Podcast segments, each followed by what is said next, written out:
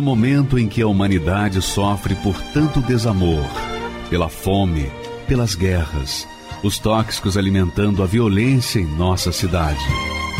Esta emissora traz até você momentos de amor, paz e alegria, através de um programa feito com carinho para o seu coração.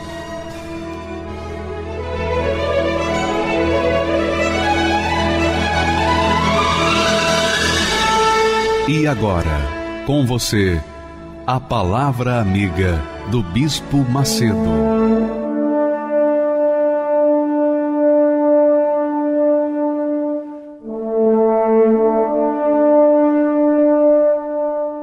Olá, meus amigos, Deus abençoe a todos vocês. Essa é a grande vontade de Deus para todos, todos, independentemente da religião que professa, independentemente da raça, da cor, da capacidade intelectual, independentemente se é religioso ou se não é religioso. Deus quer abençoar todos, todos, literalmente todos, 100%. Só que, e você vai ver agora na palavra dele, como que ele quer abençoar.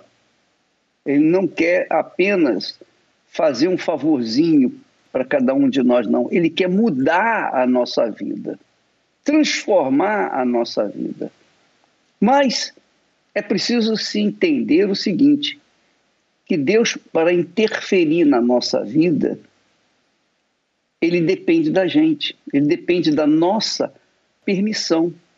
Ele não entra na nossa vida de qualquer maneira.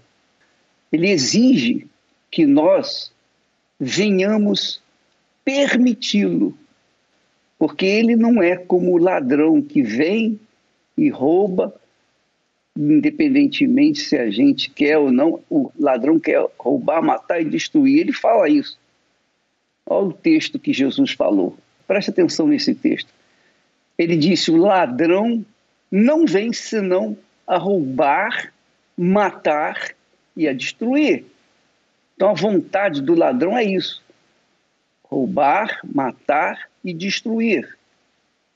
Se você é essa pessoa que foi ou tem sido roubada, você tem sido morta, morta, você tem sido morto pelos seus delitos e pecados, você tem vivido uma vida de destruição.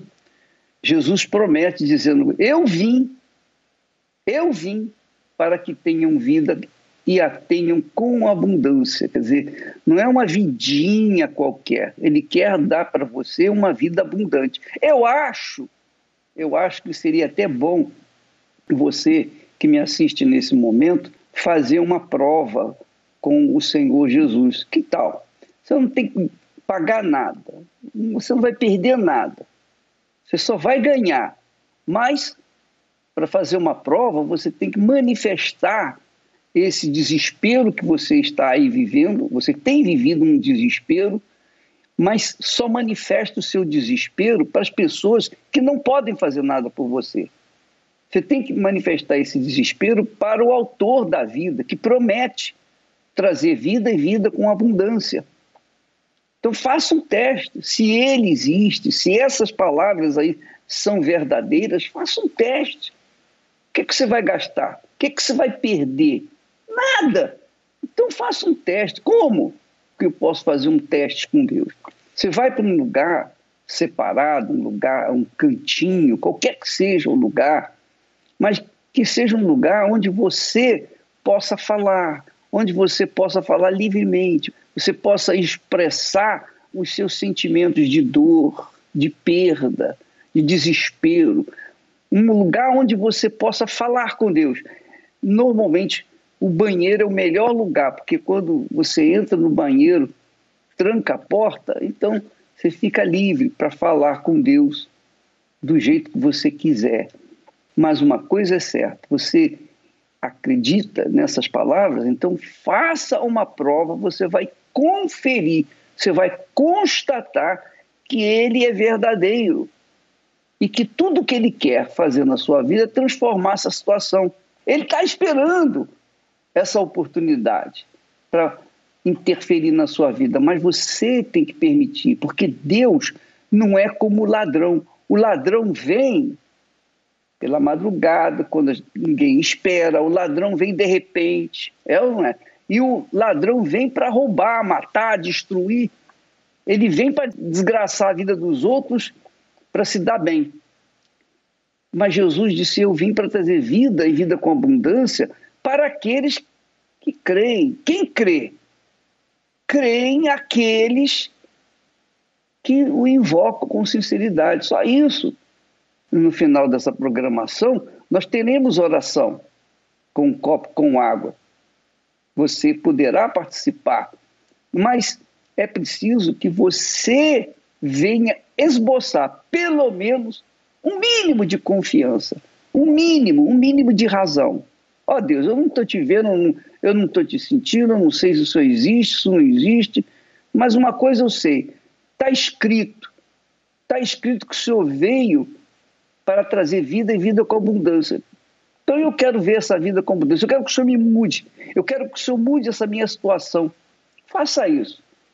Quando você fizer isso com todas as suas forças, de todo o seu coração, então Deus vai se sentir obrigado a cumprir a sua palavra. Ele vai manifestar, ele vai se dar sinais claros de que ele quer mudar essa situação. E você vai ver que ele continua sendo o mesmo, que ele não mudou a maneira de ser, ele é o mesmo, que foi ontem, ele é hoje e o será para sempre. O que ele fez ontem, ele faz hoje, vai fazer sempre, desde que haja pelo menos, pelo menos uma mínima fé, uma expressão de confiança. E ele vem atender o seu clamor.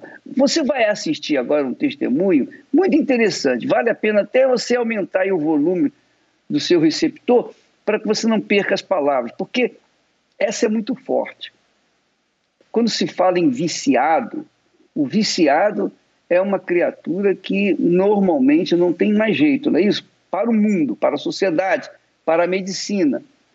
Porque o viciado é imbuído de um espírito, e esse espírito não sai na base de remédio, ele só sai na base da fé, da fé na promessa de Deus.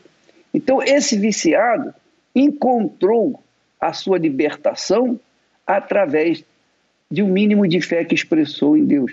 E você vai assistir agora para ver como é que Deus age.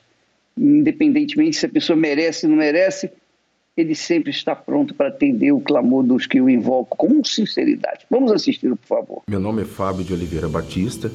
Eu já vim de um lar conturbado.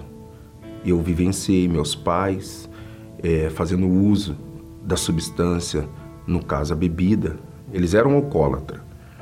E eu tinha ódio, na verdade, não dos meus pais, mas do vício, porque por conta do vício o lar era destruído. Então, com nove anos de idade, eu pedi para minha mãe uma ponta de bituca. Eu disse para ela: olha, deixa eu experimentar para ver o que, que tem nisso. E foi que a minha mãe me deu então a ponta de cigarro. Pela primeira vez eu experimentei o cigarro. Quando eu completei 14 anos de idade, eu experimentei pela primeira vez a maconha. Fiz uso da maconha com amigos, isso foi em praças que a gente saía, bailes, festa, e conheci a Rosana, que é a minha atual esposa, que era minha namorada. Quando eu conheci o Fábio, ele era uma pessoa extrovertida, engraçada, ele era muito amigo, ele era muito companheiro, só que tinha um lado do Fábio que eu não conhecia. Ele não era agressivo, ele, pelo contrário, ele era muito carinhoso, muito compreensivo comigo. Mas, porém, a pass passar de um tempo, ele começou a sumir. Então eu achava que eu era um usuário, eu poderia controlar e dominar. Mas as minhas reações e ações mostravam que eu já estava perdendo o controle daquilo. Então, no meu namoro, eu já começava a esquecer dela e pensar só no vício. Quando eu desconfiei, foi um dia que ele chegou com os olhos vermelhos, muito vermelho. E eu perguntei, por que você está com os olhos vermelhos? Ele falou, não, é normal, tal, é porque eu bebi uma cerveja, tal. Eu falei assim, não, não tá normal, tá muito vermelho seus olhos. Você usou droga? Não, eu não usei, eu não estou usando isso, eu não uso isso. Aí um dia ele chegou bêbado em casa, outro dia chegou com o rosto ralado, outro dia com o joelho machucado, e a cada dia mais piorava. Me apresentaram a cocaína. Eu já estava disposto a fazer de tudo para consumir a substância. Quando chegava a noite, eu comprava a substância e ia fazer o uso. Aí, o, aonde era o local de uso? Aonde tivesse invisibilidade da minha parte entre a sociedade. Eu me escondia, às vezes, em estação, eu dormia debaixo de bancos de praça, eu pegava caixa de papelão, de geladeira, dormia dentro. Ali passava frio, passava fome. Eu já me sujeitei a dormir até com morador de rua. Então eu, eu me peguei numa situação que eu me vi meses na rua sem banho, de, é, dormindo numa caixa de papelão.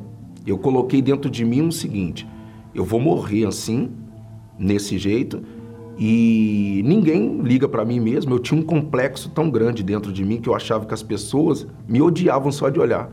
Eu tinha vergonha da minha pessoa, eu tinha é, complexo de inferioridade dentro de mim, traumas, medo. Eu tinha um medo tremendo e por conta disso aumentava-se o ódio. Nisso, foi acarretando dia após dia, dele sumir, ele ficar três, três, quatro dias, cinco dias, três meses fora de casa, e eu não saber o paradeiro dele. O meu corpo não aguentava, mas a mente estava dominada por conta do vício. Então eu me lembro que eu falei, olha, quer saber de uma coisa? Eu vou fazer um assalto, vou tirar um, uma, um, uma boa quantia de dinheiro, só que nesse assalto deu errado. Eu acabei sendo pego, e então foi que eu fui para o presídio. Até então a minha família não sabia. Depois de, um, de cinco meses que eu já estava lá, foi comunicado que eu estava no presídio. E quando chegou a notícia que ele foi preso, aí para mim foi um baque. Então foi que entrou o desespero, porque lá dentro do presídio eu me vi agora preso, todo mundo ia saber que eu era um viciado, então foi quando eu pensei no suicídio. Eu falei, então aqui dentro do presídio eu vou dar cabo da minha própria vida e, e resolvo esse problema. E ali fomos, viajamos horas e chegamos até o, o local onde estava preso. Porém, não conseguíamos ver ele. E a minha sogra falou, Rosane, vamos para a igreja. Vamos para a igreja, não tem outro jeito, não tem outra solução. Só que antes disso, a, o a, advogado cobrou 10 mil reais para poder soltar ele chegamos na época da campanha, na época da campanha da Fogueira Santa. E ela falou, Rosane, como que eu vou fazer? Ou eu faço a campanha, ou eu dou o dinheiro do advogado. O que eu faço? Eu falei, Hilda, se fosse você, eu ia pro altar. Ela colocou o voto dela no altar e fomos, na segunda vez, tentar ver o Fábio. Porém, foi inútil, não conseguimos entrar. Mas o advogado falou assim, olha, dona Hilda, o Fábio pegou 10 anos de cadeia até mais. E continuamos na fé. Continuamos na fé confiando nesse voto que ela colocou no altar. Eu não sabia a fé, eu não sabia o que era fé. Nunca ninguém me apresentou fé. Mas eu fiz uma oração. Eu lembro de olho aberto, deitado no colchão que chama de jega, eu falei com Deus, ó Deus, se você existe, então me ajuda. E eu me recordo que colocaram no santo culto o bispo fazia na reunião, e eu não entendi a palavra de fé, mas eu só sei de uma palavra que ele disse assim: olha, não importa onde você está, Deus ele está aí com você. A pessoa pode não prestar, pode não ter méritos, mas se ela tem sede e fome de justiça, o Espírito Santo visita essa criatura. Aquilo ali despertou dentro de mim o seguinte: olha, tem jeito. Então tem jeito.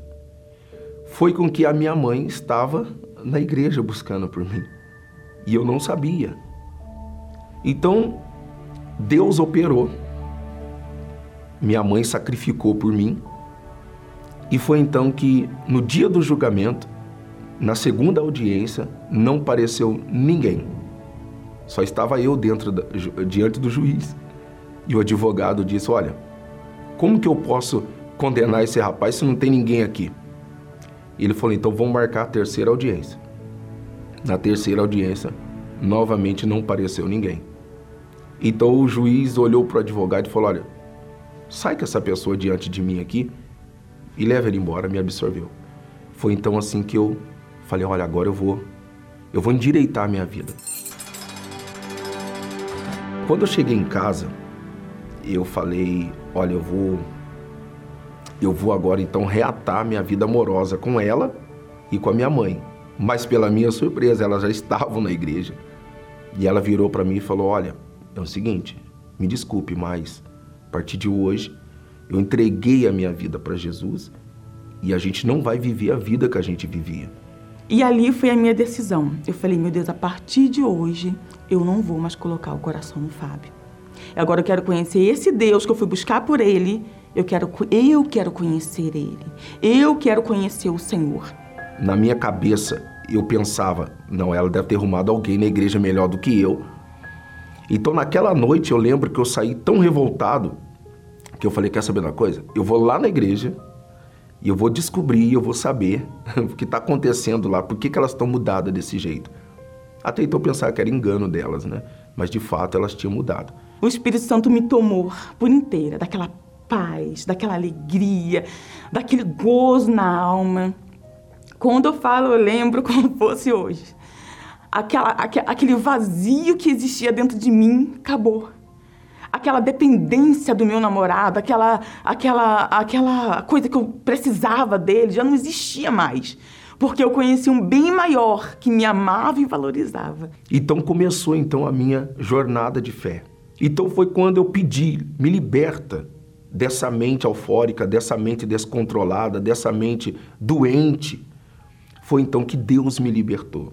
Foi incrível o que aconteceu porque aonde eu morava, tinha o ponto da biqueira, aonde ficavam as amizades. Eu não cheguei a, a, a ir até onde ele estava, mas de longe eu já comecei a sentir o nojo. Eu via pessoas que passavam do meu lado com um cigarro na mão, eu sentia nojo, aquilo me embrulhava, me dava dor de cabeça. Eu falei, ué, tem alguma coisa diferente? Então foi quando eu percebi que de fato eu estava livre. E eu comecei a ver realmente que ele tinha desejo de mudança, ele tinha desejo de mudar. Aí eu falei para Deus: olha, já que eu estou livre do vício, agora eu preciso que o Senhor habite dentro de mim. O pastor falou: olha, você que deseja receber o Espírito Santo, nós vamos fazer aqui na igreja um propósito, pedir a Deus um novo coração. Até que numa quarta-feira, com lágrimas, eu falei para Deus: olha, Deus se um dia o Senhor me der o Espírito Santo, o Senhor nunca vai se arrepender de ter me dado o teu Espírito. E eu fui nessa quarta-feira para a igreja. O pastor disse: Olha, você que está aqui na frente, faça silêncio. Não diga nada.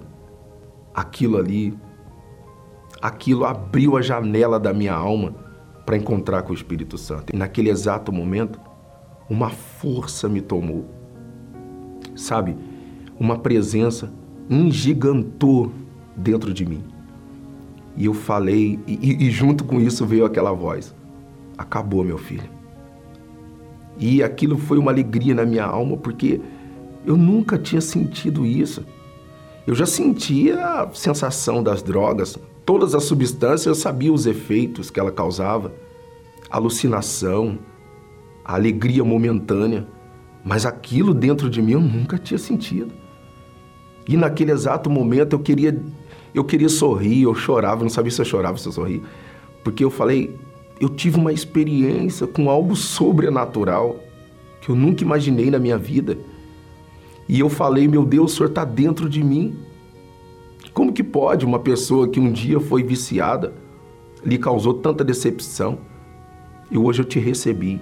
Agora eu vou cumprir aquilo que eu falei para o Senhor. Que o Senhor me desse o teu espírito jamais eu ia decepcionar o Senhor. Com esses frutos do Espírito Santo, ele começou a dar alegria. É, prazer de estar junto com ele, estar junto conosco. Ele tinha prazer de estar com a família, de domingo, de almoçar. A minha sogra já, já tinha paz, ela tinha alegria, ela já sorria.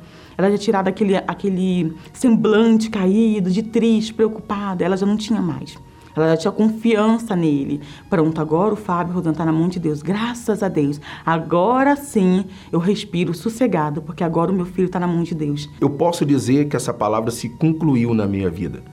Eu e a minha casa serviremos ao Senhor e servimos. Hoje a minha mãe é obreira, aquela que um dia me apresentou o vício, hoje ela é obreira. Aquela namorada lá atrás que lutou, que passou por tudo que passou, hoje é minha atual esposa. Eu sou casado com ela, somos felizes. Hoje nós estamos aí para 23 anos juntos.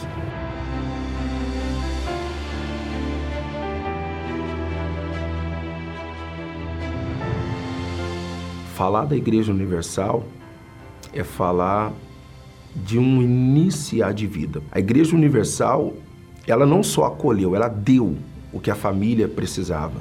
A Igreja Universal deu acima de tudo a fé. Hoje a minha família, ela é respeitada. É, as pessoas pedem por referência de transformação, pedem conselho, pedem ajuda. Hoje as pessoas veem a nossa família como um exemplo.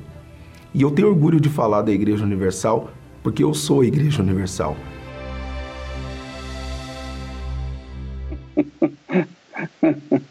É magnífico, né? Quando a gente vê uma pessoa que vivia escravizada pelos vícios, pela miséria, por uma vida que não tinha mais jeito, hoje ser uma criatura recuperada, uma nova criatura, nova criatura. E é isso que Deus quer fazer. Ele não quer que você simplesmente se sinta bem dentro da igreja ou durante alguns momentos. Ele quer fazer morada dentro de você. Já pensou nisso? Talvez você seja tão incrédula ou incrédulo, mas tão, tão, tão incrédulo que você até ria dentro de si. Eu, eu, Seria possível eu ter uma vida nova? Seria possível Deus servir do meu corpo como templo? Pois é, isso, exatamente isso que ele quer fazer. É que é a vida abundante. A vida abundante é você ter o espírito da abundância dentro de si, o espírito de Deus, o espírito do Senhor Jesus.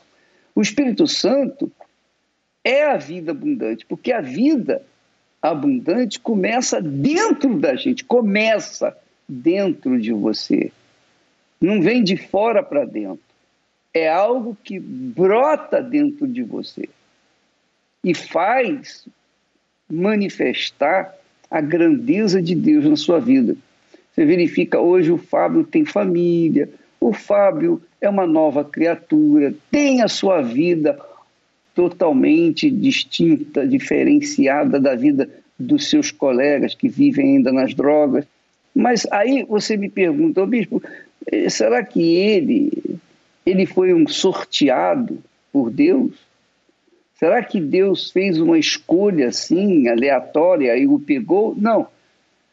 O que acontece é o seguinte: a mãe e a esposa dele, na atual, era a mulher dele, era a namorada dele, eh, foram em busca, foram clamar a Deus, fizeram um voto no altar, colocaram ali o que elas foram cobradas pelo advogado para soltá-lo. Ela colocou no altar e falou: Ó oh, Deus, está aqui, tudo que nós temos. Isso é expressão de fé. Elas não compraram a bênção de Deus, não. Elas manifestaram uma fé sólida, uma fé concreta, naquele que promete, que prometeu, que deixou a sua palavra disponível para todos os que nele creem. Todos, todos, todos, literalmente todos. Então, nem todos querem, nem todos buscam, nem todos estão interessados, mas aqueles que estão interessados, ele atende o clamor, ele faz-se presente na vida delas. Foi o que aconteceu com o Fábio.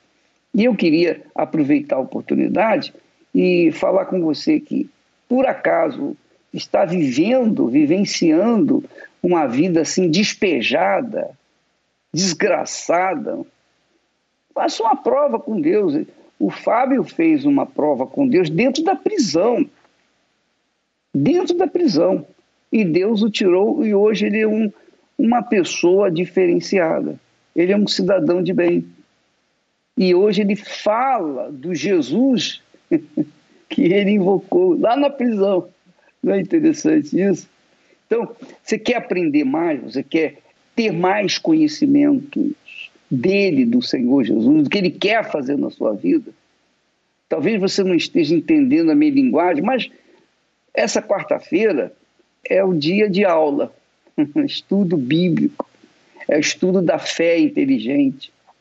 Então, aqui no templo, nós teremos três reuniões, às 10, às 3 e também às 8 da noite. E se você não pode vir no templo, qualquer igreja universal do Reino de Deus, seja grande, bonita, ou seja mais simplesinha, não importa o pastor, se é pastor, se é obreiro, se é um bispo, não importa. O que importa é o seguinte: é a palavra de Deus. Onde essa palavra chega, chega a resposta de Deus. Então, nesta quarta-feira, participe. Você vai ver o que, que, o que, que Deus quer fazer na sua vida.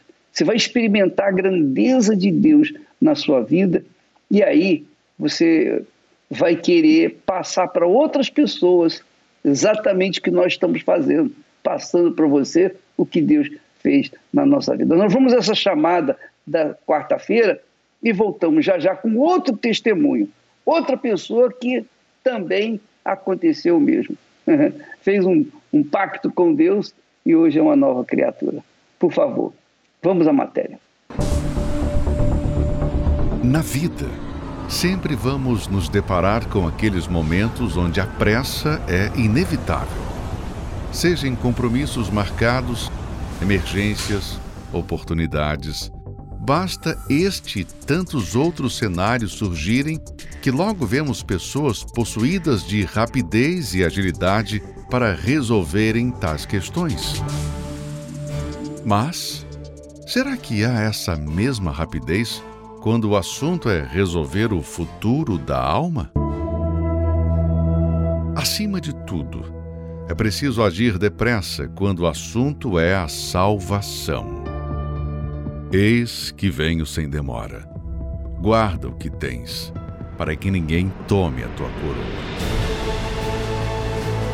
Nesta quarta-feira, 1 de junho, o dia do Venho Sem Demora, às 10, 15 e na Noite da Alma, às 20 horas, no Templo de Salomão ou em uma universal mais próxima de você. Olha, eu queria que você conhecesse a história da Paula. Você conhece a Paula? Não, você não conhece a Paula. Mas você não sabe a vida que ela viveu antes dela ter uma experiência pessoal com Deus. Ela é pedagoga, uma pessoa formada, bem informada, inteligente, faculdade, etc, etc. Mas todos os conhecimentos que ela tinha não bastaram para minimizar a maldita depressão que a tinha cometido. Ela tinha um mal que ninguém entendia apenas se diz, ó, oh, é depressão, mas não tem assim um diagnóstico claro. Mas a história dela serve para você que também tem essa maldição, depressão. Se você já teve depressão, se você tem depressão, você conhece pessoa depressiva, então você vai ver que a Paula é um referencial para você também mudar de vida. Vamos assistir o testemunho dela. Meu nome é Paula Paz. É... Desde a minha infância eu venho encadeando, eu vinha encadeando depressão, né? É, me sentia inferior aos meus irmãos, eu me sentia triste é... por não ter a atenção dos meus pais, como eu gostaria de ter, por às vezes ver meus pais é, correndo para lá, para cá, buscando sustento de casa, mas na realidade, eu queria um pouquinho que sentasse do meu lado, me desse uma atenção, perguntasse se estava tudo bem. Com 15 para 16 anos, conheci meu marido até. Para ele, para mim, ele foi a como se fosse a luz no fim do túnel, porque foi a pessoa que conseguiu me dar atenção, me entender. Foi a pessoa, foi o primeiro amor que eu achei que eu tinha encontrado na minha vida, né? Porque foi a pessoa que me dava atenção que eu nunca tive em casa. Fui mãe nova, né, com 18 anos. Aí eu achei que saindo de casa, construindo a minha casa, eu ia ter a, aí eu ia ter a verdadeira felicidade. Só que aí foi piorando. Porque o meu marido, pela correria, trabalhando, pagando aluguel, começou na mesma situação, né? Não me dava a mesma atenção que eu queria e eu não recebia dos meus pais. Eu esperava que as pessoas me dessem atenção que eu mesma tinha que dar para mim. Que as pessoas olhassem para mim como eu tinha que me olhar, porque eu não me eu me via como uma uma qualquer, como uma que nunca ia conseguir nada na vida. Eu tinha sonhos, mas eu na minha cabeça eu já falava, eu sei que eu não vou conseguir. Encadeou uma síndrome do pânico. Eu não consegui voltar a trabalhar, eu não conseguia pegar na, é, ônibus, não conseguia entrar, sair na rua. E eu tinha muito pesadelo de madrugada. Então eu parei minha vida. Era eu e minha filha trancadas dentro de casa. Comecei.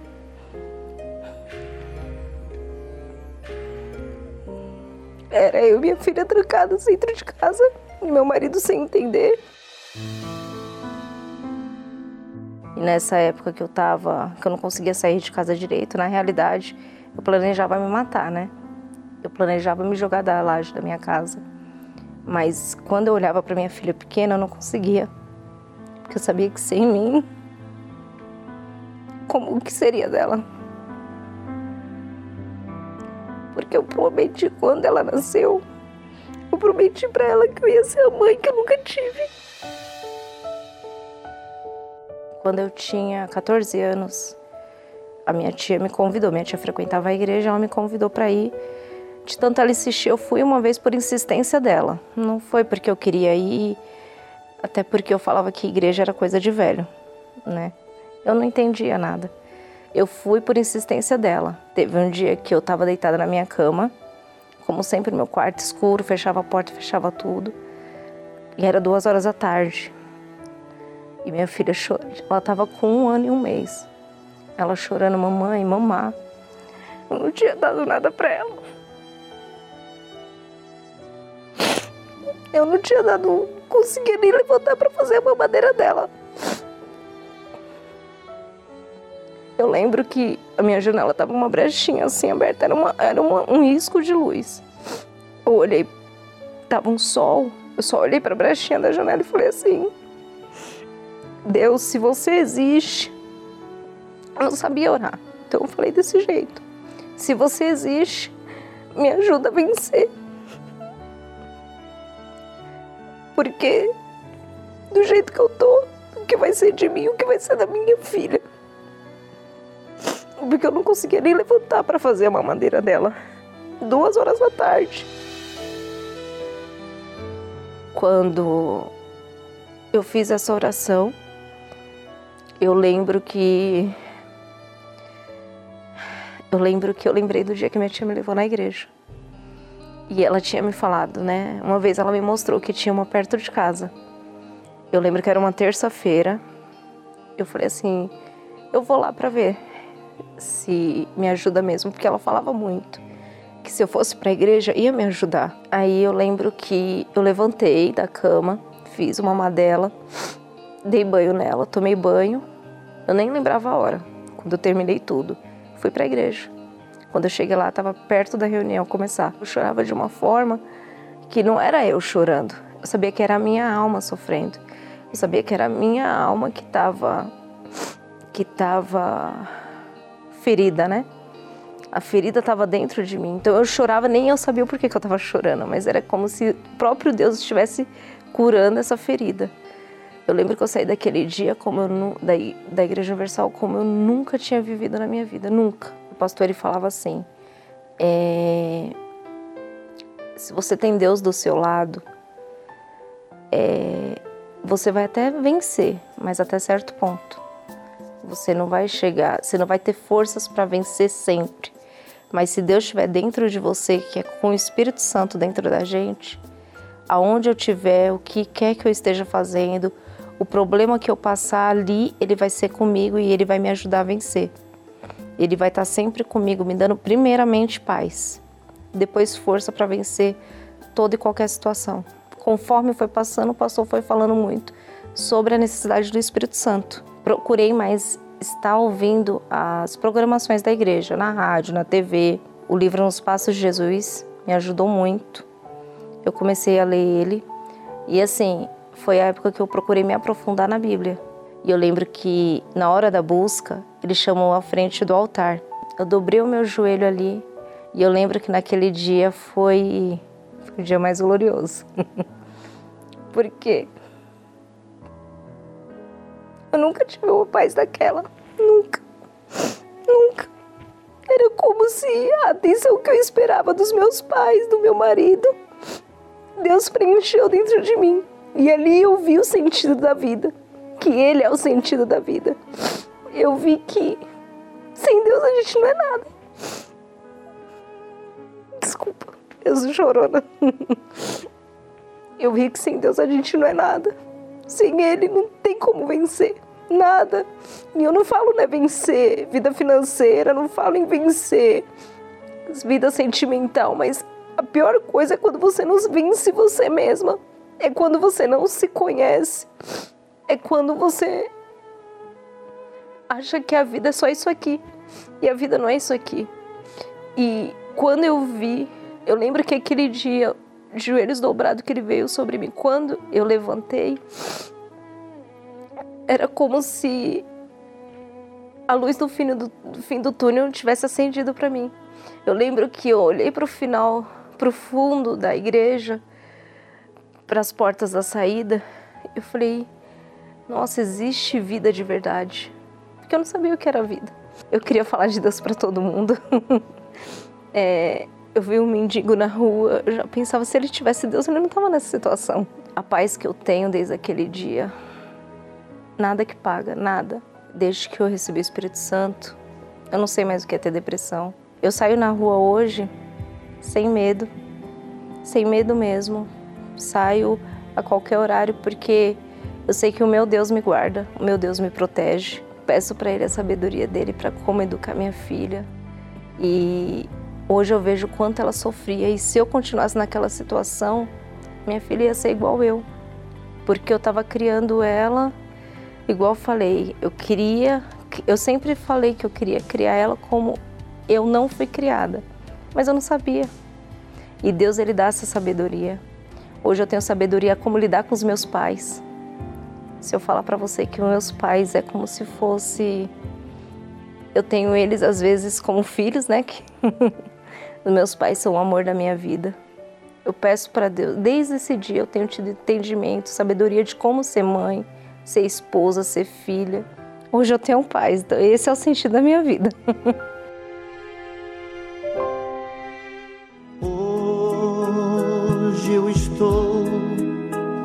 tão em paz comigo. Parece até que não faz sentido o que eu tenho chorado, o que eu tenho sofrido. Hoje eu olhei o céu da minha janela, vi no meu coração a presença tão bela de Jesus sorrindo e dizendo pra mim: Vem, deposita em minhas mãos todos os seus problemas. Levante esse olhar, não chore, não temas. Não perca essa fé que você tem em mim.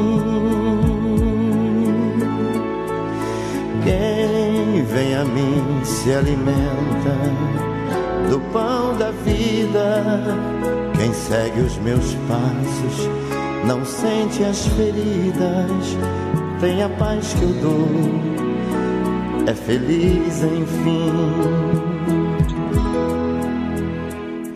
Senhor, perdoai meus pecados me aceita a seu lado, me deixa tocar o seu manto sagrado e a graça que eu peço terei na sua luz.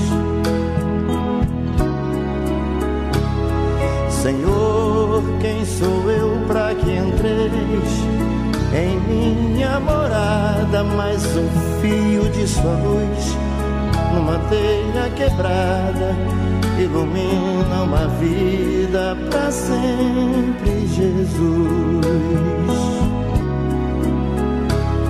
Jesus Salvador, Jesus Salvador, Jesus Salvador,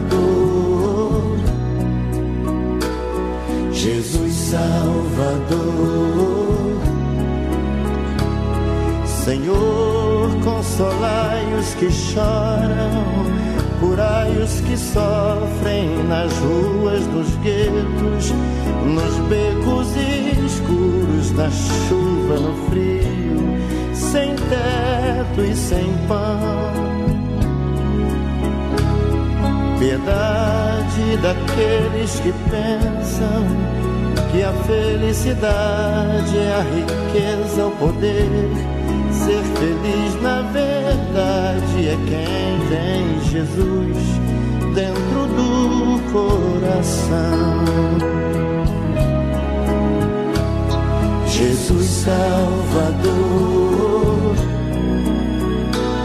Jesus Salvador, Jesus Salvador. Jesus Salvador. Senhor, perdoai meus pecados, me aceita a seu lado, me deixa tocar o seu manto sagrado e a graça que eu peço, terei na sua luz. Senhor, quem sou eu para que entreis em minha morada? Mais um fio de sua luz numa telha quebrada ilumina uma vida para sempre, Jesus. Jesus Salvador, Jesus Salvador. Meu nome é Paulo Rogério, tenho 46 anos e eu fui vítima de fake news. Bom, eu achava o Bispo Macedo mentiroso, né? Charlatão. Então o que a mídia passava para mim era a imagem que eu tinha dele. Numa dessas reportagens no estádio de futebol, saindo aquele monte de, de, de sacos de dinheiro. Hoje eu entendo que eram pedidos. E eu falava um dia assim: se um dia encontrar com o Bispo Macedo, a minha vontade é socar ele, é matar ele. Eu cheguei numa fase, num tempo, que quando eu estava com a minha, minha, esposa, eu tive um problema muito sério no nosso casamento. Através disso, é, através de um relacionamento extraconjugal da minha parte, eu, eu fiquei com muita depressão, muito triste por ter aquela situação difícil, né? Só que teve uma, uma situação que, como ela me deu um prazo, ela me deu um prazo de, de para mim tomar uma decisão ou eu ficava com uma, uma outra pessoa, ou eu ia para a igreja com ela. Mas eu também não queria perder minha esposa, né? Eu já estava caindo em si. Eu falei assim, eu quero, eu quero conhecer essa igreja, eu quero conhecer o que que é. Fui com muita raiva no coração, né? Para procurar muitos defeitos. E na realidade, quando eu cheguei lá, numa, foi numa quarta-feira a primeira vez, e eu ouvi falar da palavra de Deus, a pregação ali me chamou muito. E o que me chamou a atenção também foi o pastor chamar lá na frente para buscar o Espírito Santo. Eu falei assim, eu nunca tinha ouvido falar do Espírito Santo. E no final da reunião, na realidade eu não queria nem sair, porque eu nunca tinha sentido tanta paz. Eu não queria que a reunião acabasse. Eu já esperava chegar é, no domingo, né? Que fui convidado para um domingo buscar o Espírito Santo de novo. Falei, ah, vou lá, quero, agora, agora eu quero conhecer. E minha esposa estava nesse propósito que hoje eu entendo, que é a Fogueira Santa de Israel, ela estava fazendo essa Fogueira Santa por mim no final do ano. E naquela virada de ano de 98 para 99, é, eu fui para a igreja, é, o pastor fez o apelo para batizar nas águas. Ah, já me entreguei. Já me entreguei, já batizei, e aí minha vida começou de 99 para 2000 em diante. Eu tive um encontro com Deus, mas eu não conhecia Deus. Então eu precisava que Ele estivesse dentro de mim como o Espírito, o pastor pregava, os bispos pregavam, que a gente tinha que ter o Espírito Santo dentro da gente, que é o reino de Deus dentro da gente. Então eu falei assim, não, eu, eu preciso do Espírito Santo. Aí quando eu comecei a buscar o Espírito Santo, ele veio muito forte. Aí, aí mudou totalmente a visão, a mudança, acabou a dúvida, acabou a incerteza. É, tudo, tudo aquilo que ainda, um restinho que faltava do mundo que estava dentro de mim ainda foi lavado, foi limpo. E aí eu comecei a ser trabalhado pelo Espírito Santo, comecei a ser guiado por Ele. Hoje a minha vida é totalmente transformada. É, graças a Deus, hoje estou na igreja há quase 20 anos, né? E minha vida é totalmente diferente. É, sou muito feliz, tenho o meu trabalho, né? A minha família, a minha esposa, quem amo muito, a minha filha, os meus filhos, né? Eu não tenho que reclamar de nada. a Igreja Universal é minha mãe que me abraçou, né? Minha mãe que me abraçou. Os obreiros, né?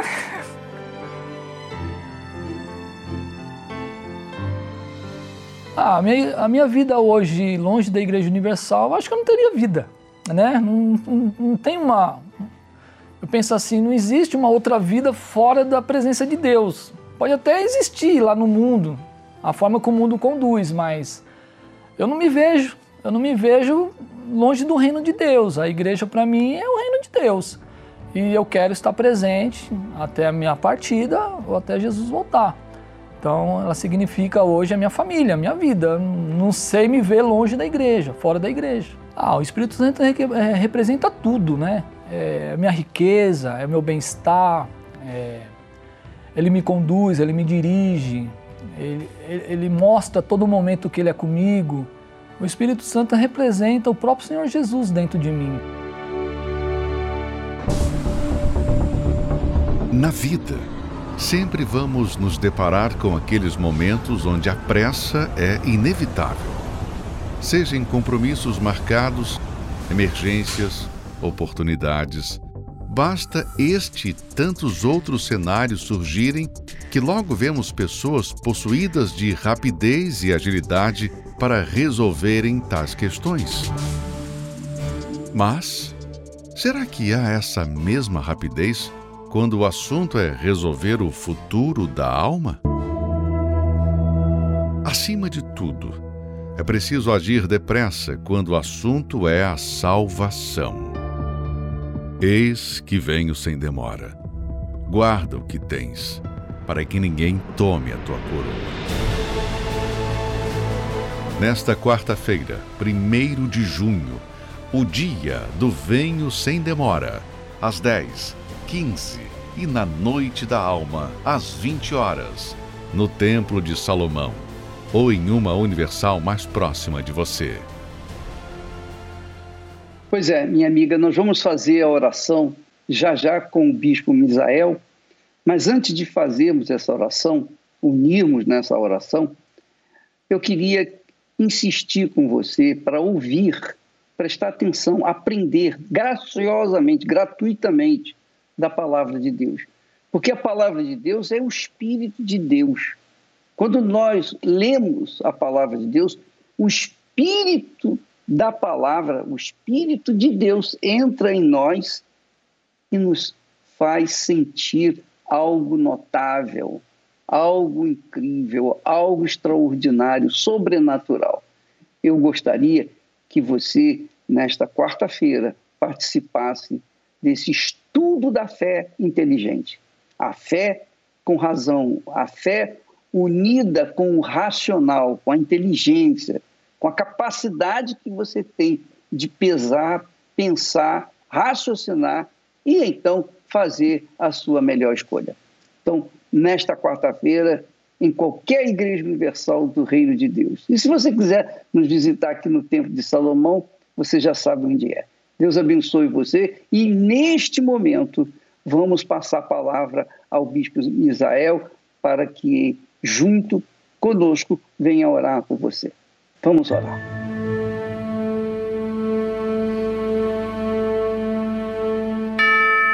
Senhor, nosso Deus e nosso Pai, nosso Deus, nós, em concordância com o teu servo, nós nos unimos agora em oração por essas pessoas que sofrem. Pessoas que abrem a Bíblia e vê lá escrito que o mal veio roubar, matar e destruir, e que o Senhor veio trazer vida com abundância. Só que elas olham para suas vidas e não veem nada disso acontecer. Aliás, elas veem o mal destruindo, mas não veem a tua promessa se cumprir. Porque tem tido, meu Deus, uma fé religiosa. A fé dela tem sido colocada nos deuses falsos desse mundo. E por isso nada tem acontecido. Mas agora nós determinamos, pela fé, que a tua palavra entre nessa pessoa e arranque, meu Deus, de dentro dela esses sofismas, esses achismos, essa religiosidade que tem sido a causa do seu sofrimento. Arranca de dentro dela a dúvida, o medo, arranca de dentro dela a incredulidade. E faça agora com que a fé entre nessa pessoa, a fé para mudar de vida, a sinceridade para se voltar ao Senhor, que é o Deus vivo, e alcançar a cura que ela tanto deseja, a libertação do vício, a libertação da depressão, dos traumas, dos complexos, das coisas do passado que ela não tem conseguido vencer. Que o teu poder entre nessa criatura agora. Em o nome do Senhor Jesus, meu amigo e minha amiga, você que ora comigo nesse momento, aproxime-se aí do seu receptor, rádio, ou televisor ou computador. Coloque a mão aí, como eu coloco agora as minhas. Coloque as mãos agora nesse receptor. E em nome do Senhor Jesus, receba agora, receba o poder de Deus aí agora. Seja curado aí agora das dores no corpo e na alma. Seja livre agora desse tormento Seja livre desse peso espiritual. Receba aí agora luz, paz, vida.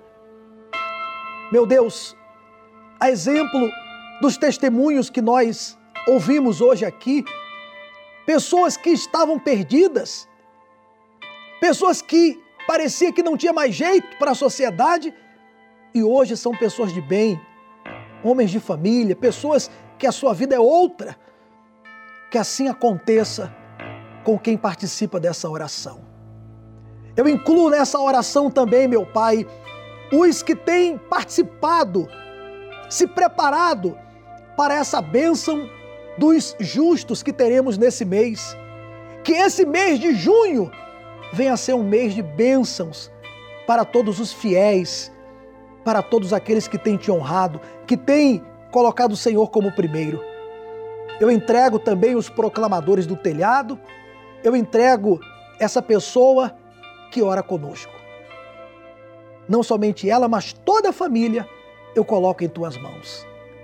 E você que crer nessa bênção, diga amém e graças a Deus. Graças a Deus, meu amigo e minha amiga, se você havia preparado o copo com água, com toda a fé, beba e beba com uma certeza. Esse mês, nós estamos aí diante de mais um mês. Não é isso? Esse mês de junho será um mês de bênçãos para você. Para você e para a sua família. Você crê nisso? Beba da água com fé. Algemado por um peso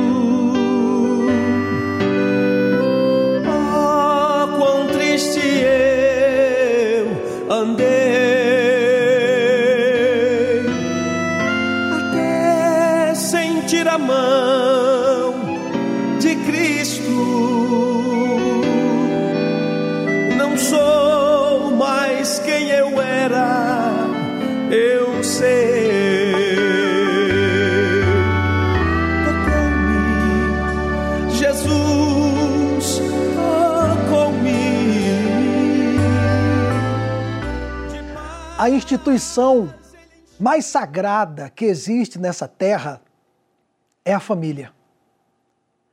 Na nossa casa, por exemplo, na minha casa, a paz, porque todo mundo que mora na nossa casa serve a Deus.